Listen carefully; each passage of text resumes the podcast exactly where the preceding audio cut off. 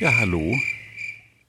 Hier meldet sich wieder das Leseduschenstudio mit einer neuen Folge, die, wie schon beim letzten Mal bei Proust, euch ein wenig Einblick geben soll in die ja, Redaktion und Hintergründe unserer Sendung.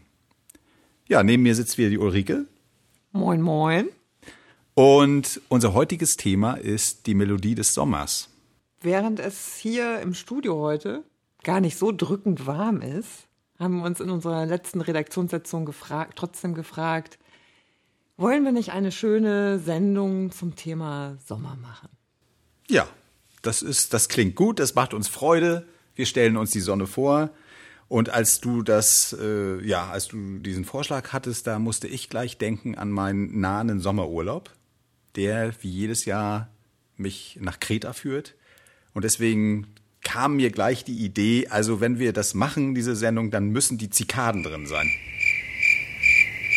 Ja, das wiederum gab mir gleich eine schöne Vorlage dazu, äh, ja, für die musikalische Untermalung unseres, äh, ich nenne es mal Textsets, was wir dann zusammenstellen. Also das ist so ein bisschen wie bei der gedeckten Tafel, sind das so die schönen Accessoires. Zikadengesang mm. als Untermalung. Wunderschön. Weißt du übrigens, äh, woher die Zikaden oder wie, wie die Zikaden entstanden sind? Nein. Deswegen haben wir auch einen Text, das kann ich schon mal verraten, einen Text dazu hier äh, eingenommen von Platon. Ähm, der hat eine ganz wunderbare Geschichte, wie ich finde, äh, Sokrates in den Mund gelegt. Und die geht so sinngemäß, dass äh, die Musen, also nachdem die Musen dann da waren und äh, mit den Künsten äh, den Menschen die Künste näher brachten, dass diese, diese Menschen so verzaubert waren von Musik, Tanz und den, diesen wunderbaren Ding, dass sie vergessen haben zu essen und zu trinken. Und deswegen sind sie leider völlig verschrumpelt. Und das, was davon übrig geblieben ist, was aber natürlich dann auch musi weiterhin musiziert, ist die Zikade. Und jetzt kommt der Clou. Die Zikade sitzt dann eben nicht nur, lebt und, und, und, und, und zirpt, sondern das sind Agenten. Die Zikaden sind Agenten, die wiederum uns Menschen belauschen und dann den Göttern bzw. den Musen mitteilen können, wer das besonders gut kann. Je nachdem, welche Kunst es ist. Also entweder dichten oder tanzen oder singen oder philosophieren. Oh, das und deswegen, ist eine schöne Vorstellung. Ja, und das fand ich auch ganz reizend. Das, das ist wie typisch die alten Griechen, die können das so wunderbar, ähm, ja, diese wunderbaren Geschichten äh, einfach erzählen, die so Natur und Mensch auch zusammenbringen. Finde ja. ich, das ist toll. Was, was ich daran auch schön finde an dem Bild ist, dass damit das Universum und das Hier und Jetzt, die Erde verknüpft sind. Das ist natürlich auch sehr, sehr schön. Wenn denn, äh, manche stellen sich es als Götter vor, manche als großen Raum, aber irgendwo ist da ja etwas, was von uns erfahren kann, wie wir unsere Gedanken in ja. Musik, Text oder andere Wort, ähm, andere Formen. Das ist wunderbar. Ja, das wäre natürlich schön, wenn das tatsächlich so irgendwie äh, gutiert wird. Also ja. unsere ja, dass das doch, dass das ähm, diese höheren Dinge des Menschseins, was das irgendwie, äh, warum das so ist, warum wir künstlich, äh, künstlerisch tätig sind, das wäre mhm. natürlich schön. Wo, Aber kommen wir noch mal ja, zur Zikade. Entschuldigung, ja. Kommen bitte. wir noch mal zur ja, Zikade gerne. zurück, mhm. bevor wir abschweifen in die weiten Räume ja. der sommerlichen Melodien, die und die Dichter, die wir ausgewählt haben, dann gen Himmel schicken. Mhm. Ja, du hast ja auch noch ein paar wirklich einzigartige Texte überhaupt in denen Zikaden Rollen spielen, gefunden. Ja, es sind mehrere. Ich möchte auch nicht zu viel verraten, weil natürlich die äh, unsere Hörerinnen und Hörer sollen ja auch ein bisschen überrascht werden. Aber eine Sache kann ich noch verraten, äh, dass die äh, mal wieder von Meisenbug, die kennt man heute vielleicht nicht mehr so, aber die ist äh, doch im 19. Jahrhundert. Wie heißt die? Sag nochmal. Mal wieder von Meisenbug. Und die hat auch, äh, ja, die hatte sozusagen also autobiografisches von, äh, geschrieben im 19. Jahrhundert, sehr interessant, also auch eine äh, fortschrittliche Weltsicht, die auch gesagt hat, Frauen nach vorne. Aber auch Romane, kurze Geschichten. Und in einer davon sagt sie sinngemäß, das fand ich ganz, ganz interessant, dass das Zikadensingen uns im Norden stören würde. Das gehört in den Süden. Die sagt also, wenn es hier passieren würde, wären die Leute genervt. Hier sind die Grillen.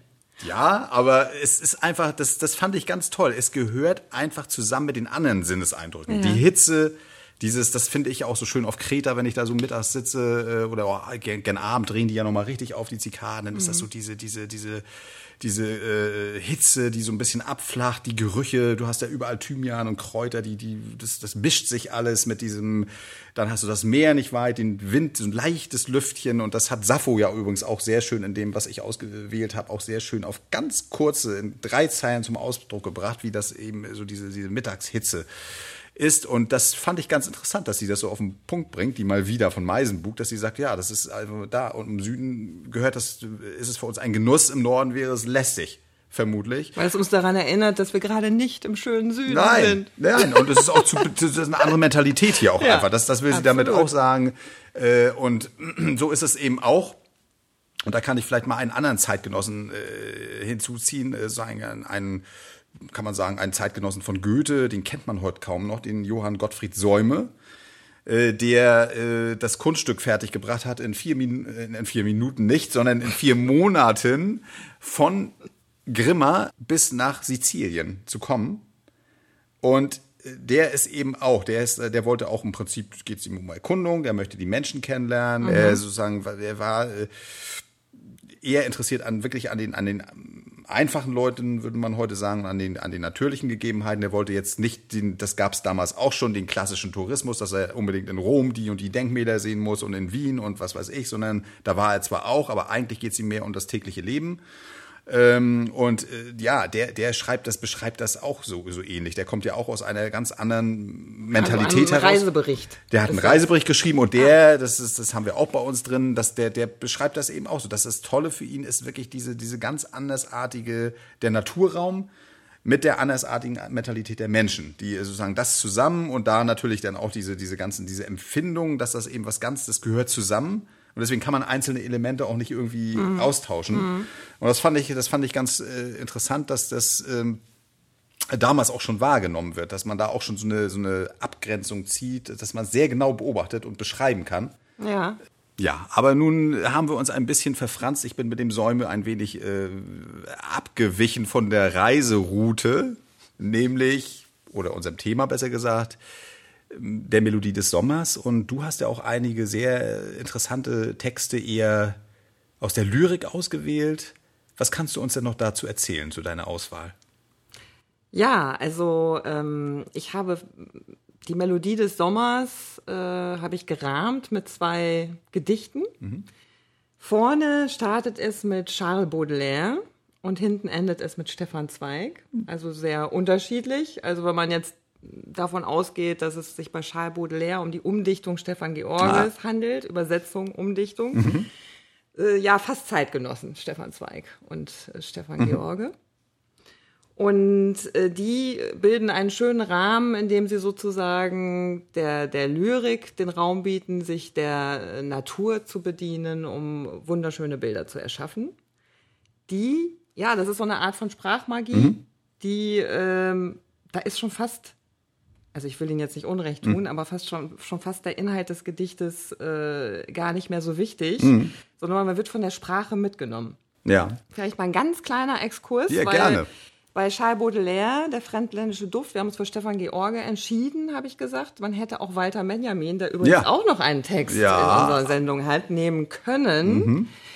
Aber tatsächlich äh, ist das schon wirklich interessant. Stefan Georges Übersetzung, die äh, macht irgendwas ganz Eigenes mit dem Text. Also wird man hoffentlich dann auch hören, wenn man das, äh, wenn, wenn wir das spielen, dass man da, das hat fast so was Ergreifendes, mhm. aber dann, so dass sozusagen diese, ja, die Hitze und die Exote, also alles, was er da beschreibt, mhm. äh, einen quasi richtig erfasst. Man möchte mhm. in diesen Rhythmus einsteigen. Mhm. Stefan Zweig macht was ganz anderes mhm. in seinem Wolkengedicht, die Wolken, sehr frühes Gedicht von ihm. Da war ich übrigens auch sehr überrascht, dass Stefan Zweig, also die Lyrik von Stefan Zweig war mir gar nicht so mhm. vertraut, mhm. obwohl er auch relativ. Ja, wahrscheinlich, Gedichte weil du eher die Erzählungen, ne? Genau, Novellen Kennst. und Erzählungen. Ja. Und der wiederum, äh, ihn ergreift nicht die Natur, sondern er nimmt sich die Natur, um sozusagen mit den Wolken zusammen zu meditieren auf einer gewissen Reise Ja, ja, durch das, klingt ja- Wohlbefinden im ja sehr Sommer. gut.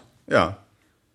Das ist schön. Das Wohlbefinden im Sommer kann auch seine Grenzen haben. Da bin ich bei Walter Benjamin wiederum, äh, der das sehr gut wiederum jetzt nicht als Schreibtischtäter, sondern als tatsächlicher, ja, Tourist könnte man fast sagen, da auch da äh, gerne unterwegs ist im mediterranen Bereich und schreibt das in dem Text, den ich da noch äh, mir gegriffen habe, beschreibt auch die Grenzen des Wohlbefindens, nämlich das, was wir im Sommer natürlich auch kennen, Schwitzen, Kreislaufprobleme, lästige Insekten. Ne? Ja. Also auch das gibt es, äh, das finde ich auch sehr schön. Das ist ja die Stärke von dem Walter Benjamin. Deswegen ist es ja gut, gut, dass du den nicht genommen hast, weil der da eher, der ist ja eher kritisch, ge, ins, seine gesamten äh, Grundhaltung kritisch äh, ausgelegt und bringt das sehr schön auf den Punkt. Auch dieses Gefühl, wenn man da sich da bewegt, man wandert da äh, und wird dann aber eingefangen oder eingeholt von diesen körperlichen Beschwerden.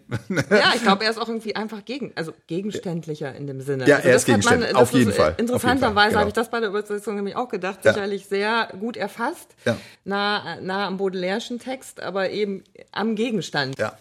Das ist, Ne? das Aber ist es, genau. ist auf auch jeden eine Fall. absolute Stärke, Das ne? ist seine, genau. Ja. Also er sozusagen die Reportage ist es da eher. Äh, insofern ist das auch eine ganz schöne äh, Abrundung des Ganzen. Wir haben ja mit dem Säume ja im Grunde genommen auch eine Reportage, ne, die damals noch nicht so hieß. Vielleicht noch mal eine andere Frage, Ja. ne? weil wir da jetzt ähm, schon häufiger drauf gestoßen sind. Mhm. Also Philosophen und Übersetzer oder Schriftsteller und Übersetzer, war das eigentlich häufig? Das, Ja, also du meinst die Mischung, dass das die Mischung, dass die beides also, gemacht haben. Ja, ich will gut, äh, also bei dem, du meinst jetzt ja den Walter Benjamin, äh, dass der hat das ja tatsächlich gemacht, ne? Also gut, der ist jetzt ja, der hat zwar auch sozusagen philosophisch gedacht, aber dem würde man heute, ja, das ist ja ein ganz breit ausgelegter Mensch, auch Literaturkritiker, äh, also verschiedenste Sachen, den kann man gar nicht so in eine Schublade packen, in ein Fach sozusagen, das mehr. Kulturschaffender, könnte man sagen, oder irgendwie, ja, äh, Redakteur. Mm, Aber das ist äh, völlig naheliegend, weil die, diese Leute von dem Kaliber haben natürlich selbst auch, hatten die Sprachkenntnisse, haben fremd, sozusagen, also äh, fremdsprachige Texte selbst natürlich gelesen, um sich zu inspirieren, um Dinge nachzugucken.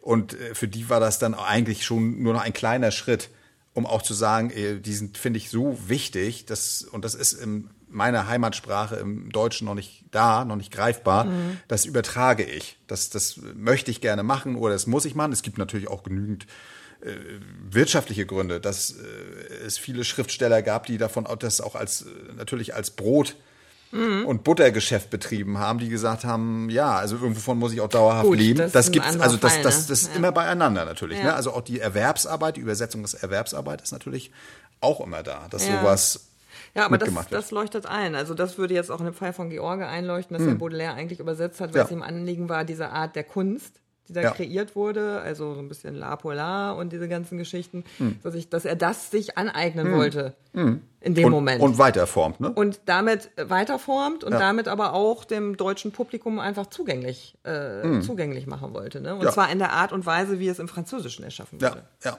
Nee, das ist sozusagen, das ist auch, dann ist es schon noch ein zusätzlicher künstlerischer Antrieb, das sozusagen noch zu formen, um ein wenig umzuformen.